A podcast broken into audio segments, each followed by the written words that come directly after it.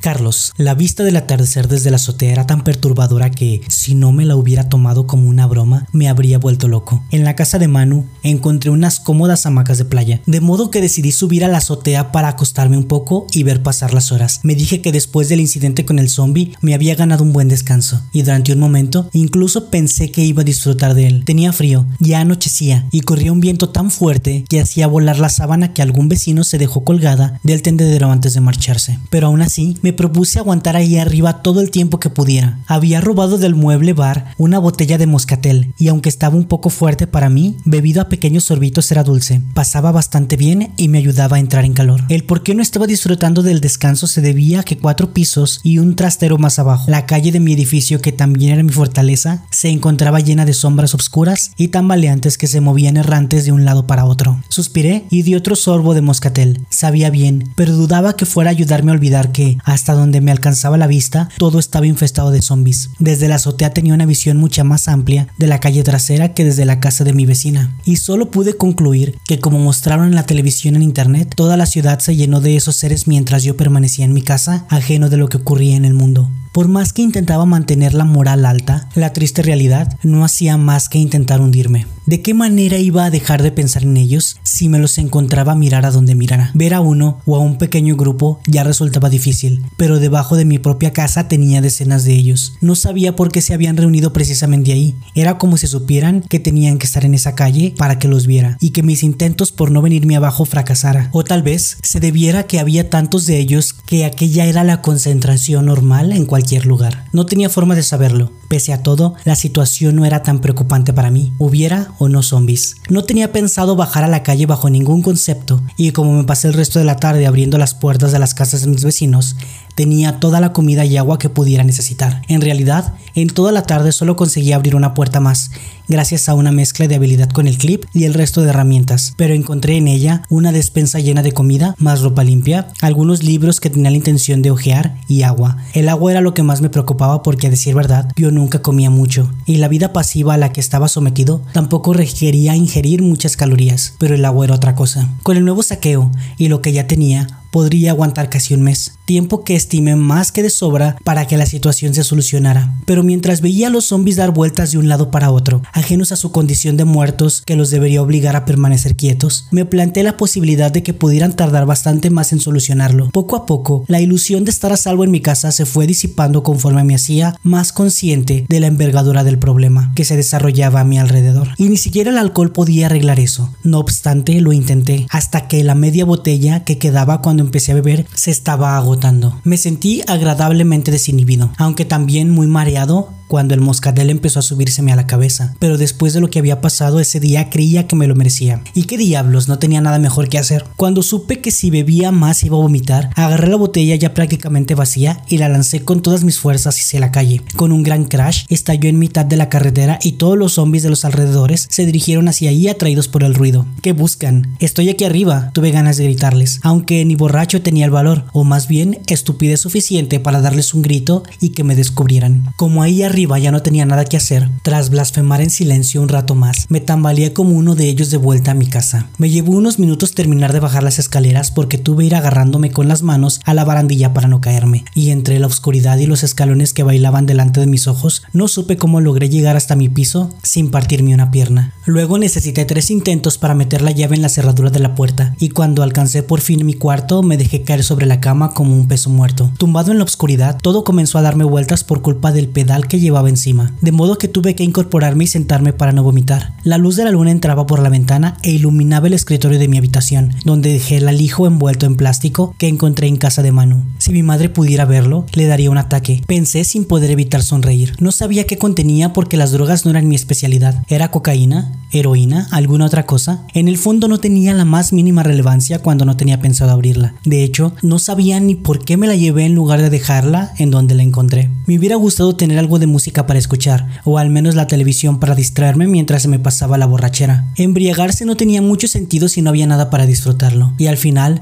lo único que pude hacer fue tumbarme, despatarrado en el sofá del comedor a ver si se me pasaba el mareo. Sobre la mesita tenía la colección de llaves que me fui agenciando a lo largo de los últimos días, las dos casas del cuarto, las de mi vecina de enfrente, el trastero y la del vecino del primero, cuya puerta pude abrir solo unas horas antes. Entre todas ellas estaban también las del monovolumen del padre de que llevaba aparcado en el callejón desde hacía semanas. Por supuesto, no tenía el menor interés de comprobar si de verdad eran esas llaves o me había equivocado, aunque ya tenía aprobado el examen teórico de conducir, habiendo cumplido los 18 en plena crisis de los muertos vivientes, no tuve oportunidad de completar la parte práctica y ponerme delante de un volante era algo que me venía todavía un poco grande. Al día siguiente por la mañana desperté enredado entre las sábanas de mi cama, con la pijama puesta y con una cruda asesina dándome aguijonazos en la cabeza. Último recuerdo fue de estar tirado en el sofá, vestido con la ropa robada de la casa de Manu, de modo que no tenía ni idea de cómo había acabado en mi cama y en pijama. Todo lo que hice el día anterior me daba vueltas en la cabeza hasta el punto de que no estaba seguro de si la mitad de las cosas ocurrieron en realidad o no fueron más que un sueño producto de la embriaguez. Sin ningunas ganas de estar despierto, remoloné por lo menos otra hora más metiéndome bajo las mantas, pero al final me rendí y tuve que levantarme para tomar una aspirina que me calmara el dolor de cabeza. No había tenido una resaca tan espantosa en toda mi vida,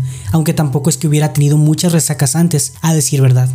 En cuanto me tomé la aspirina junto con casi media botella de agua, volví a la habitación dispuesto a bajar la persiana de la ventana y seguir durmiendo. La noche anterior no tuve la sobriedad suficiente para hacerlo y la luz del día me estaba matando. Sin embargo, todas las ganas de dormir que sentía se me quitaron cuando se me ocurrió casi por casualidad mirar hacia la calle. Al final va a resultar que sí que lo soñé, pensé comenzando a angustiarme. En el lugar donde el día anterior reposaba la víctima de mi primer enfrentamiento con un zombie, no había nada. Bueno, sí, una mancha de sangre reseca de tamaño considerable demostraba que por desgracia no había sido todo un sueño, pero el cadáver del zombie de Manu no había ni rastro. ¿Cómo puede seguir vivo después de eso? Me pregunté al borde de un ataque. ¿Es que la pesadilla no iba a acabarse nunca? Ya mucho más espabilado, salí de la habitación y fui al comedor para asomarme al balcón y tener mejor perspectiva de la calle. Acabé tan abrumado por haber echado el zombie del edificio que no me molesté en pensar que quizá la caída no le provocó el daño suficiente para matarlo del todo. Un rastro de sangre comenzaba en el lugar donde cayó y terminaba en el hueco que quedaba entre los dos contenedores, casi a la altura de la entrada del callejón. Como el servicio de recogida de basura desapareció antes de que todos se fueran, estaban totalmente llenos hasta el tope y muchas bolsas acabaron tiradas por el suelo. El zombie de mano tenía tenía que estar ahí entre la basura almacenada que nadie se molestó en recoger. Idiota, idiota, idiota.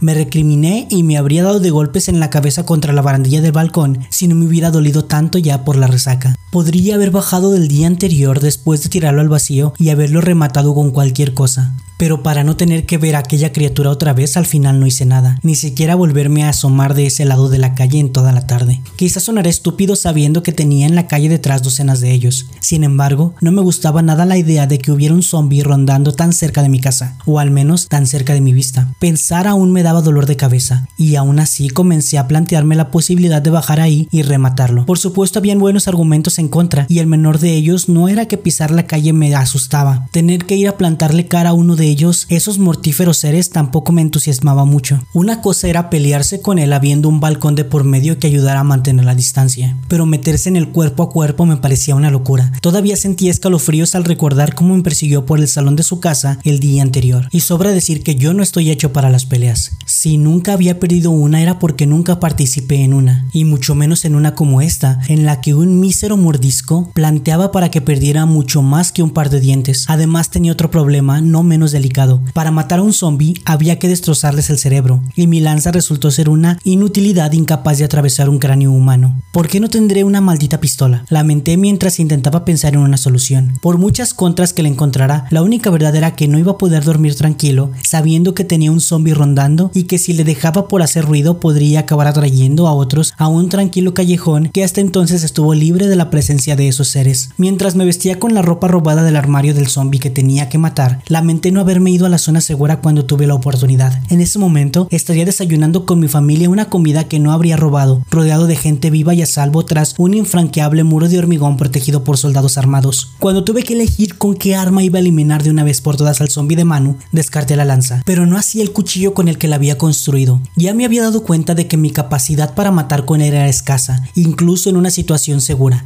de modo que me lo llevé solo como arma secundaria o de emergencia, y como arma principal busqué algo más contundente, algo con lo que estuviera seguro de poder machacarle la cabeza. A mi cerebro dolorido por la resaca le constaba creerse la situación que estaba viviendo. Nunca pensé que acabaría buscando en mi casa algo con lo que destrozar un cráneo humano. La búsqueda no fue nada sencilla. Entre todas las casas abiertas disponía de una buena colección de cuchillos de todas las formas y tamaños, pero necesitaba algo mejor. Pensé en romper la pata de una mesa y utilizarla como bate. Estaba seguro de que con unos cuantos buenos golpes podría destrozarle la cabeza. Sin embargo, romper la pata de una mesa era más difícil decirlo que hacerlo, y preferí dejar el destrozado mobiliario como plan B. Al final, buscando a la desesperada en el trastero, me topé con el piolet de escalada que guardaba el vecino del segundo, y tras echarle un vistazo a fondo me pareció que podía servir para el cometido que pretendía. La punta era dura y estaba afilada, y aunque lo que más me convenció fue la curvatura de la misma, si le metía un buen golpe por encima de la oreja, el ángulo sería perfecto para que entrara hasta el cerebro, y la longitud del mango, mayor a la de un cuchillo, me permitía además guardar las distancias. Tras sujetarlo en las manos y probar un par de golpes en el aire me convenció del todo, y durante unos segundos me sentí un auténtico profesional de las armas cuerpo a cuerpo. La euforia duró hasta que recordé que tenía que ser yo quien le clavara el piolet en la cabeza. Si no terminaba vomitando por la borrachera ni por la resaca, seguro que lo haría por eso. Regresé a mi casa y me coloqué el casco de bicicleta y los otros estúpidos complementos. Dudaba mucho que sirviera de algo si el zombie se me echaba encima, pero me ayudaban a sentirme un poco más seguro. Voy, lo remato y me olvido. Me repetí una y otra vez mientras me preparaba para entrar en acción. El plan era simple y en cuanto estuviera muerto no tendría que preocuparme nunca más de ningún zombie, o eso me empeñé en creer. Antes de salir a la calle me asomé por el balcón para asegurarme de que seguía ahí. Tenía la débil esperanza de que decidiera arrastrarse solo unos metros más y saliera del callejón por sí mismo, ahorrándome el tener que bajar por él. Pero no tuve suerte. El rastro de sangre no había variado y el zombie seguía en el mismo sitio fuera de mi vista, pero entre los contenedores. Bajé al portal y de ahí salí a la calle con el piolet en la mano derecha, el cuchillo en la izquierda y todo el cuerpo lleno de complementos de seguridad deportiva. Fuera seguía siendo bastante fresco, el invierno continuaba en su apogeo y para mí Inri del día amaneció nublado y ventoso. Con la tensión del momento se me olvidó tomar un abrigo, aunque supuse que la sangre del zombie me salpicaría al matarlo, así que tal vez no tomarlo fue lo mejor. El viento se metía en el callejón y provocaba un pequeño remolino que hacía que toda la basura tirada por la calle girara en círculos. Cuando era pequeño y salía a jugar con algunos vecinos, fingíamos que se trataba de un tornado que arrastraba con todo. No pude evitar sonreír al recordar aquello, pero la sonrisa se me borró al darme cuenta de que muchos de los niños con los que jugaba entonces ahora podrían formar parte de los zombies que invadían la ciudad. Era una idea difícil de digerir y prefería apartarla de mi mente, al menos hasta que hubiera terminado lo que estaba haciendo. Siguiendo el rastro de sangre coagulada, esquiva varias bolsas de las que diariamente lanzaba desde mi ventana. Me prometí que en cuanto acabara con Manu aprovecharía el viaje para recogerlas y meterlas en uno de los contenedores, aunque solo fuera por mejorar un poco la vista. El monovolumen del padre de Manu y el otro utilitario desconocido seguían siendo los únicos vehículos que quedaban estacionados, y después de tantos días a la intemperie, habían terminado cubiertos de una ligera capa de polvo, así como algunas hojas secas que el viento había dejado enganchadas en los limpiaparabrisas. Fue el viento también quien me trajo el aroma de basura acumulada sin recoger desde hacía semanas que emanaba de los contenedores, un nauseabundo olor que me hizo agradecer no haber desayunado todavía. Agarrando el piolet con fuerza, rodeé los contenedores a una distancia segura. Los restos de sangre negra y seca me indicaron el camino que había seguido el zombie, y entonces lo encontré. Estaba tirado en el suelo boca abajo, con las piernas en un ángulo muy raro y la ropa destrozada de atravesar puertas por la fuerza y arrastrada por el suelo. En cuanto sintió mi presencia giró la cabeza, levantó la vista y alzó un brazo intentando agarrarme, pese a que no había peligro de que lo consiguiera. Por un instinto dio un paso atrás. El rostro destrozado del zombie abrió la boca y lanzó un gemido estremecedor y al mismo tiempo comenzó a girar el resto de su cuerpo en el suelo y se arrastró hacia mí. La asquerosa imagen de ese muerto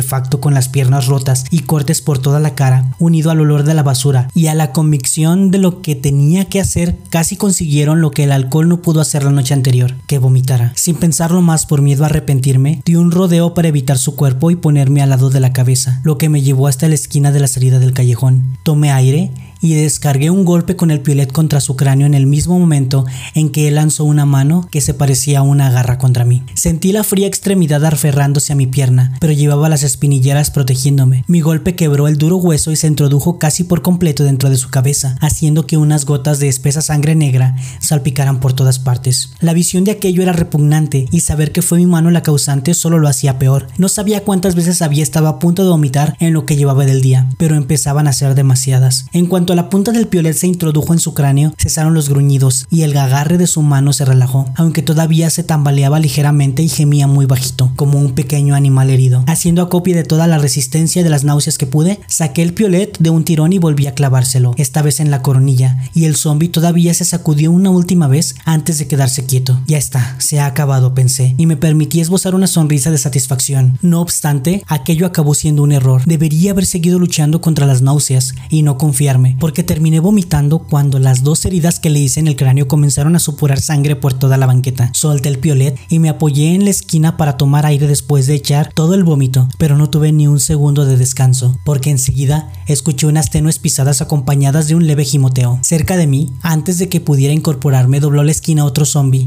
que nada más verme, dejó caer la mandíbula y comenzó a gruñir de aquella manera tan característica y odiosa. Se trataba de una mujer, o más bien una chica joven, porque no me pareció que tuviera muchos años más que yo. Vestía con una falda corta y unos panties negros rotos, y una chamarra vaquera sobre un top también negro. Su pelo estaba manchado de sangre reseca en las puntas, y su rostro, seguramente atractivo cuando estaba vivo, se había vuelto pálido y demacrado. Tenía la boca y las manos llenas de sangre, como un animal que se acabara de dar un banquete de carne cruda. Rayos, exclamé dando un respingo a un lado. Espantado por aquella repentina aparición, me lancé a desincrustar el piolet de la cabeza del zombie de mano, pero después del primer tirón, casi me oriné en los pantalones al ver que este no salía. Tenía que haberse quedado enganchado en el hueso o algo así. Era asqueroso. El segundo tirón tampoco logré sacarlo, y como la zombie se acercaba cada vez más, no me quedó más remedio que soltarlo y retroceder hacia el portal, abandonando mi arma principal. Ella me siguió dando lentos trompicones mientras su boca emitía ese sonido parecido al gemido de un animal moribundo. Abrí el portal y entré en mi bloque a toda prisa, mi fortaleza, el castillo donde estaría salvo de esa maldita muerta viviente. Cerré la puerta atrás de mí y apoyé la espalda contra ella para evitar que la criatura pudiera abrirlo. Sin embargo, por las malas descubrí que mi castillo no era tan impenetrable como yo creía. O bien esos seres tenían más fuerza, o bien no les importaba el daño que se hacían ellos mismos al dar un golpe, porque el zombie comenzó a golpear el vidrio de la puerta con tanta furia que dejó varias manchas de sangre incrustadas en él. Retrocedí un par de pasos para asegurarme de que la puerta podía aguantar sin mí empujándola, pero tras un impacto especialmente fuerte por su parte, logró agrietar el cristal. Maldije en voz alta antes de comenzar a subir las escaleras hacia mi casa, saltando los escalones de dos en dos. ¿Quién me mandaría a bajar a hacer nada? La situación era muy grave, muy muy grave. La zombie de abajo acabaría entrando, la puerta exterior no era precisamente resistente. Hasta yo había logrado abrir una vez simplemente empujando. Recordé que mi padre se peleó una vez con el resto de la comunidad debido a que quería instalar una mejor, pero al final la cosa no salió adelante porque algún vecino no estaba dispuesto a pagarla. Ojalá su dinero se lo estuvieran merendando los zombies. Lamentando haber perdido el piolet en la cabeza de Manu, una vez en casa di vueltas por la cocina buscando cualquier cosa que me pudiera servir para acabar con la criatura. Tenía razón cuando dije por primera vez que hasta muerto me iba a seguir dando problemas. Si no tuve el valor suficiente como para atacar con el cuchillo a un zombie parapléjico, mucho menos lo iba a hacer con uno funcional. Así que sin armas, no me quedaba otra opción que intentar buscar una forma de acabar con la amenaza que no implicara entrar con ella en el cuerpo a cuerpo. Me sorprendí a mí mismo pensando de esa forma. ¿Amenaza? Esa zombie fue una persona, una pobre chica que ya no era más que un cadáver reanimado y hambriento. Ojalá pudiera simplemente ignorarla y dejarla vagar en paz, pero era un peligro si la lograba entrar, y aunque no lo hiciera, con el ruido podría traer a más de los suyos. Lo sentía por ella, pero yo aún seguía vivo y mi vida valía más que la de cualquier cadáver andante. Ojalá me hubiera quedado dormido.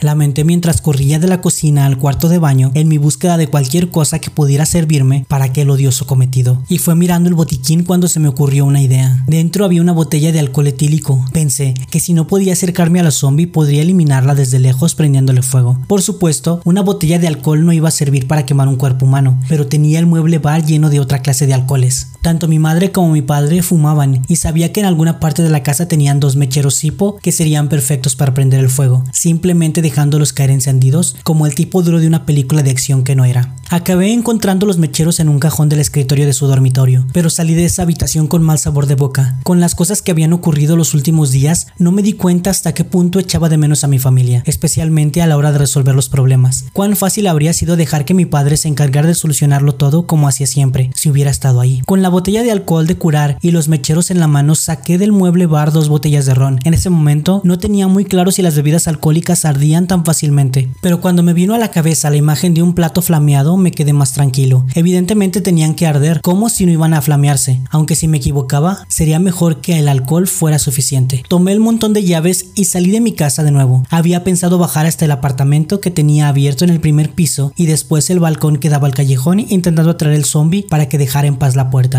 Entonces podría matarla con fuego purificador, pero antes de que encontrara la llave correcta de entre todas las que guardaba, se escuchó un tremendo crujido en la planta baja, seguido de un portazo y algo parecido a un gruñido furioso. Maldita sea, murmuré asustado y corrí a asomarme al hueco de la escalera. En efecto, tal y como temía, la zombie logró entrar reventando la puerta. Afortunadamente era tan poco inteligente como el zombie de Manu, y al no saber por dónde me había marchado, se limitó a quedarse dando vueltas en la planta baja. Si hubiera comenzado a subir por la escalera me habría resultado más difícil hacerle frente, aunque viendo lo que le costaba coordinarse para andar, dudaba que fuera capaz de hacerlo sin caerse. Sabiendo que ya no tenía más remedio, abrí la botella y desde el hueco de la escalera del primer piso rocié a la zombie con un fino chorro del producto. Ella miró hacia arriba y abrió la boca para gruñir, pero la muy estúpida lo único que se le ocurrió fue aproximarse a la pared y empezar a dañarla como si intentara trepar por ella. Sobra decir que con poco éxito. Muy animado, al saber que no iba a conseguir acercárseme, derramé sobre ella hasta la última gota de alcohol y sin perder un segundo tomé uno de los mercheros y lo encendí.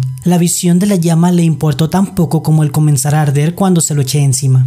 Una llamarada naranja la rodeó y se extendió a las partes del suelo y a la pared de la escalera donde el producto había salpicado. Todo comenzó a arder como una hoguera, aunque a la zombie no le pareció que le molestara estar quemándose. Gruñía e intentaba agarrarme inútilmente como si no estuviera quemándose viva. Aquello no me lo esperaba, y sin embargo debería haberlo supuesto. Creía que comenzaría a correr de un lado a otro para intentar apagarse como sería la reacción de una persona normal, pero esos seres iban por ahí con las tripas colgando y miembros de menos. Estaba claro que no sentían dolor, o al menos no reaccionaban a él como las personas vivas. Para asegurarme de que la criatura ardiera del todo, comencé a vaciar sobre ella también una de las botellas de ron. La teoría del flameado resultó ser cierta, porque el fuego se avivó hasta formar unas llamas cuyo calor llegaba al rellano del primer piso, como tres metros más arriba. Fue en el momento en que la botella se vació del todo, cuando el olor a ron y alcohol se vio sustituido por un olor a carne quemada tan intenso que hizo que me lloraran los ojos y me entraran ganas de vomitar una vez más. La zombie seguía agitándose y gruñéndome mientras ardía, y yo, aturdido por las náuseas que me provocaba el olor, aguanté la respiración y lancé la otra botella de ron contra ella antes de volver a subir a mi piso.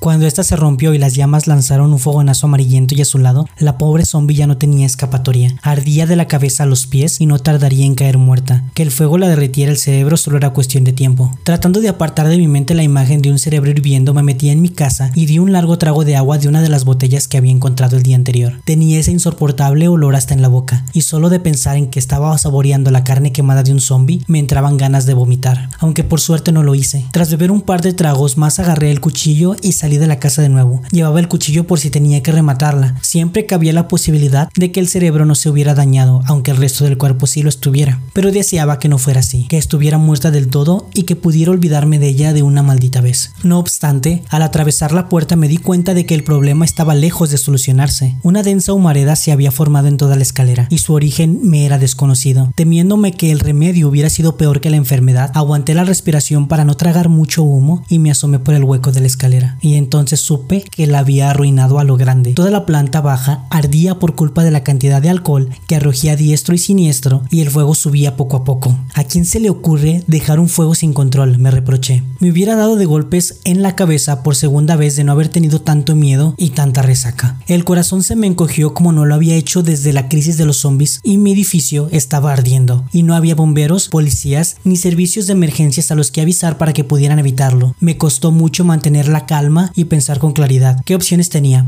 En las casas lo único que podía conseguir era agua, pero el fuego ya era demasiado como para apagarlo, con el contenido de unas botellitas. Y tampoco había agua corriente. Pedazo de idiota. Me dije a mí mismo tras perder los nervios ante la falta de soluciones. No podía perdonarme haber sido tan estúpido e irresponsable. Que con el fuego no se juega era algo que te enseñaban en el guardería. Y había ignorado por completo el consejo. No iba a poder apagar ese fuego. Y acababa de conseguir que mi edificio ardiera y mi casa con él. Mis padres me iban a matar. Me quedé al cuidado de la casa cuando se fueron, pero habría estado mejor cuidada por saqueadores o incluso por uno de esos zombies que por mí mismo. La cara que pondrían al enterarse me aterraba mucho más en ese momento que cualquier muerto viviente. No obstante, ya tendría tiempo y mucho para lamentarme más adelante. El edificio iba a arder sin remedio y tenía que escapar de ahí antes de que el fuego siguiera subiendo.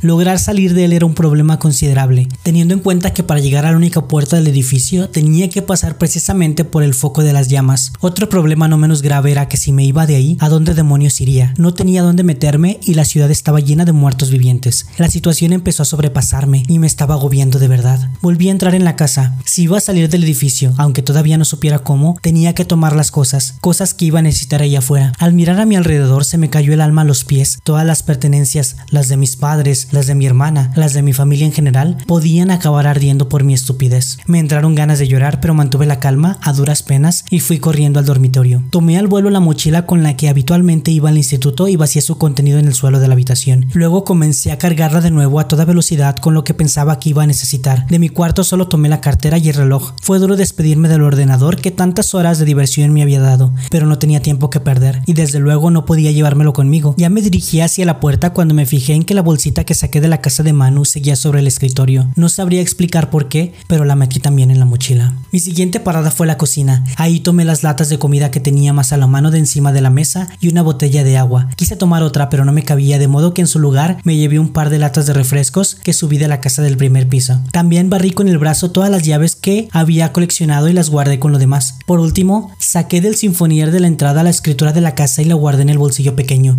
No sabía si me iba a servir de algo, pero las noticias dijeron que tras declararse el estado de alarma en todo el país, habría que tener esos documentos a mano en todo momento. Mi padre los dejó a la mano por si llegaban a ser necesarios, y yo no sabía si iban a hacerlos, pero no quería arriesgarme. Llevarlos conmigo era mejor que dejar que se quemaran. Cuando salí de mi casa todo el edificio estaba ya cubierto por una densa humareda y empezaba a hacer mucho calor. Me asomé por el hueco de la escalera y comprobé que el fuego se extendía rápidamente, cosa que no llegué a entender, porque de dónde se extendía. Las paredes no eran de madera precisamente, y ahí no había nada que pudiera quemarse, pero los bomberos decían que un cigarrillo mal apagado podía provocar un incendio, así que debería haber supuesto que una zombie en llamas en una escalera empapada en alcohol podría hacer algo mucho peor. Qué idiota eres, Carlos. Me reprendí una vez más, aunque de nuevo tuve que posponer las mortificaciones para más adelante, porque al llegar al rellano del primer piso me di cuenta de que como temía, no podría seguir bajando por ahí. Las llamas y el calor empezaban a ser sofocantes, y meterme en ese infierno habría sido un suicidio, y sin posibilidad de salir por la puerta principal, sentía que me quedaba sin opciones. Me encontraba punto de sufrir un muy justificado ataque de pánico cuando recordé que una de las puertas del primer piso ya la había abierto el día anterior, y sin perder un segundo busqué entre el montón de llaves la que la abría. No me costó encontrarla porque la recordaba bien, debido a ese pintoresco llavero. Nada más entrar cerré tras de mí la puerta para contener el fuego lo máximo posible y me dirigí al balcón. Se me ocurrió que podría salir saltando a la acera desde ahí, aunque el problema del improvisado plan no era otro que la altura.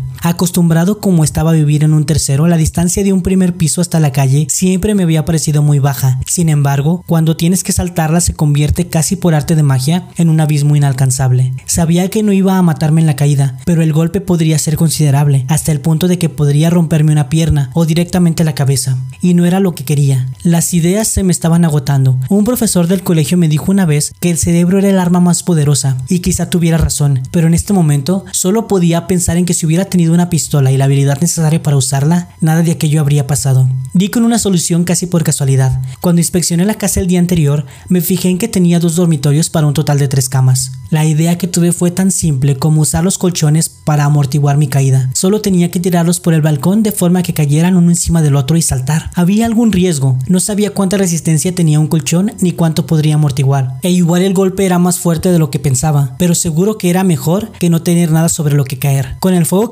por momentos y sin más opciones, no tuve que pensármelo mucho. Arrastrar un colchón de tamaño normal por unos pasillos estrechos, fue más lento de lo que me hubiera gustado, más encontrándome como me encontraba en mitad de un incendio. Pero mucho peor fue mover el colchón de la cama de matrimonio mientras los arrojaba por el balcón, intentando que quedaran más o menos uno encima del otro. Advertí que un denso humo blanco comenzaba a salir por el agujero de la puerta que la zombie había destruido. Eso solo podía significar que el fuego, lejos de apagarse, se estaba haciendo más grande. Había retrasado el momento del salto todo lo posible, pero no me quedó de otra cuando empecé a notar el suelo de la casa un poco caliente. La mochila fue la primera en caer, luego yo me subí a la barandilla y me deslicé por el otro lado hasta quedarme colgado, confiando en recortar toda la distancia de caída posible y tras cerrar los ojos me lancé al vacío. La caída fue amortiguada tan perfectamente que hasta me reí de mí mismo por haber tenido dudas. Una décima de segundo más tarde recordé por qué había tenido que saltar y las ganas de reír se me pasaron al instante. Visto desde fuera, el incendio solo se notaba por el humo que salía del hueco de la puerta, pero incluso a los dos o tres metros que me encontraba de ella, se podía sentir el intenso calor que el fuego desprendía. Me puse en pie y recogí la mochila. La cabeza me dolió un poco menos gracias a la aspirina que me había tomado antes, pero la resaca seguía siendo molesta. No sabía muy bien qué hacer a continuación. El plan era salir del edificio, sin embargo, no tenía nada pensado después. No hubo mucho tiempo para ello. Recorrí con la mirada el callejón para asegurarme de que no habían llegado más zombies, y entonces me acordé del cadáver que dejé entre la basura. El cadáver que antes fue un zombie, y antes de eso, un vecino problemático llamado Manuel. Y en esos momentos tenía un piolet incrustado en el cráneo. Inmediatamente fui a recuperar mi arma. Sacar el piolet de la cabeza de Manu fue realmente asqueroso, porque una sangre espesa y negra impregnaba la zona que se había clavado en su cráneo. La intenté limpiar con la propia ropa del zombie, pero no logré eliminarla del todo, e inmediatamente una capa de jugo rojizo se quedó cubriendo la punta del arma. Recordé cómo había insistido por la tele con lo contagioso que eran esos seres, y caí en la cuenta de que tenía salpicaduras de su sangre por todas partes. También fui consciente en ese instante de que aún llevaba el casco y el resto de complementos que eran parte de mi armadura puestos. No tuve más remedio que dar por supuesto que un poco de sangre seca no iba a resultar peligrosa, pero mantuve la cabeza del piolet lejos de mí antes de volver a mirar cómo se quemaba el edificio que era mi casa. Ver que las llamas lo estaban consumiendo desde dentro fue un masazo emocional enorme. Tuve que apoyarme en la pared para no caer al suelo mientras luchaba para contener las ganas de llorar. No había hecho nada más que imbecilidades desde que comenzara la crisis de los zombies, empezando por quedarme en mi casa, lo que fue una locura, una chiquillada de cuya magnitud solo ahora empezaba a ser consciente. Las siguiente idiotez fue pelearme con el zombie de Manu. Lo más sensato habría sido salir de la casa en cuanto descubrí que el zombie estaba ahí y dejarlo en la habitación pudriéndose de asco, o haber bajado a rematarlo inmediatamente después de hacer que se cayera por el balcón. Pero la que se llevaba la palma fue jugar con fuego. ¿En qué demonios estaba pensando? Las llamas consumían todo lo que iban encontrando en su ascenso por el edificio. Lo tenía delante. Estaba viendo cómo pronto mi casa también ardería sin remedio, y el impacto psicológico que eso supuso fue brutal, porque sin poder volver a ella me sentía desprotegido.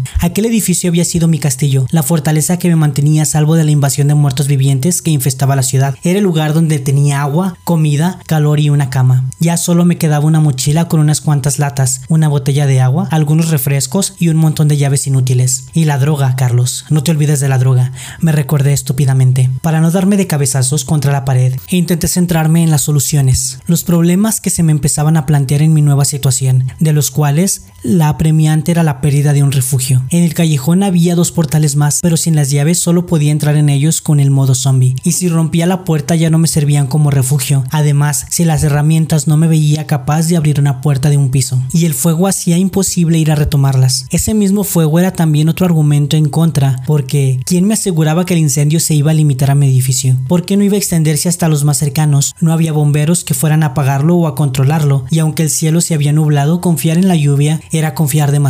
Aquel incendio bien podría consumir toda la ciudad sin que nadie lo evitara. Quedarme en el callejón no era una opción. Cualquier zombie podía aproximárseme y ponerme en un serio aprieto. Fuera del callejón habría aún más zombies. Si la calle trasera estaba llena, no quería ni imaginar cómo estaría el resto de la ciudad, sobre todo las calles importantes. En resumen, estoy bien jodido. Fue la angustiosa conclusión a la que llegué. Pero lamentablemente no iba a lograr nada, bastante iba a lamentarlo ya cuando tuviera que dar la cara con mis padres. La única solución a mis problemas tenía forma de llave, concretamente la llave que abría el monovolumen del vecino del cuarto y que tenía estacionado justo delante de mí. Y por supuesto, podría conducirlo para alejarme de allí también. Era casi perfecto, y no perfecto del todo, porque conducir no era precisamente mi fuerte al no haber terminado de sacarme el carnet. No obstante, imaginé que en una ciudad donde sería el único conductor las posibilidades de sufrir un accidente eran escasas. Mientras pensaba en todo eso, alterando la mirada entre el monovolumen y el incendio, se me ocurrió que incluso podía ir hasta la zona segura en el auto.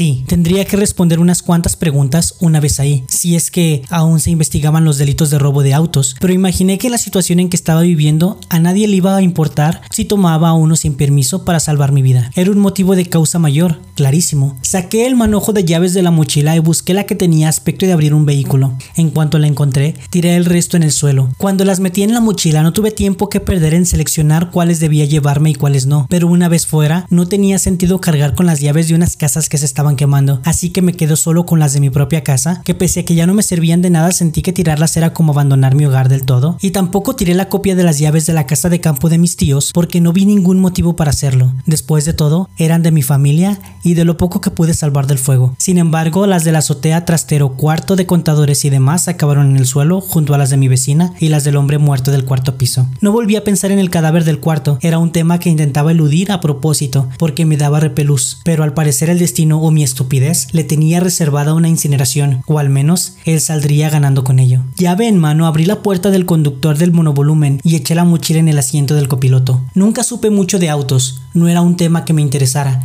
así que no sabía de la gama o el modelo del que estaba tomando prestado, aunque por su aspecto debía ser de los caros. No tenía asientos traseros, pero tras el del copiloto encontré un par de mantas viejas dobladas en un rincón junto a una caja, donde se guardaba el chaleco reflejante y la cajita con los triángulos que se colocaban para los accidentes. Mantas, menos mal. Pensé con alivio tras darme cuenta de que con las prisas no se me había ocurrido que tendría que dormir y que por la noche refrescaba bastante. Debería haber tomado las mantas de mi casa antes de irme, pero ya no se podría hacer nada al respecto, así que las tomé y las puse en el asiento del copiloto junto a mi mochila y me dispuse a intentar arrancar el vehículo. Sin embargo, en cuanto levanté la vista di un respingo tan grande que creí que se me saldría el corazón por la boca. La zombie que había provocado aquel desastre todavía seguía en pie y quemándose viva y se acercaba a trompicones hacia mí. Su ropa calcinada se vio reducida a jirones cenicientos, su pelo ardió al igual que la mayor parte de su cara, y a esas alturas sus rasgos eran imposibles de reconocer. Era perturbador, pese a que encontrarse en ese estado tan lamentable, la maldita seguía viva y tambaleándose hacia mí con pasos torpes. Casi me había acostumbrado a la visión de un zombie después de todo lo vivido, pero aquello ya era demasiado. La distancia entre el portal y el vehículo que ocupaba no eran más que unos pocos metros, los cuales la zombie ardiente recorrió más rápido de lo que a mí me costó reaccionar. Y antes de saber qué hacer, ya la tenía al lado de la puerta. No podía salir a rematarla con el piolet, porque si se me echaba encima me quemaría, de modo que, pese a lo poco que me gustaba abandonar ese callejón, tuve que meter la llave en el contacto y arrancar para alejarme de ahí. Que no hubiera más vehículos en la carretera fue un gran alivio. De haber tenido que maniobrar para sacar el mío, la zombie habría terminado comiéndome antes de conseguirlo, pero con la vía libre me resultó sencillo meter primera y comenzar a moverme soltando poco a poco el embrague. La muerte en llamas intentó agarrar el vehículo en marcha, sin embargo, todo lo que logró fue restregar su mano por el cristal de mi puerta y mancharlo de sangre y hollín antes de perder el equilibrio y caer al suelo. Por el espejo retrovisor vi que intentó levantarse mientras las llamas de la espalda seguían consumiendo su carne, aunque no lo logró.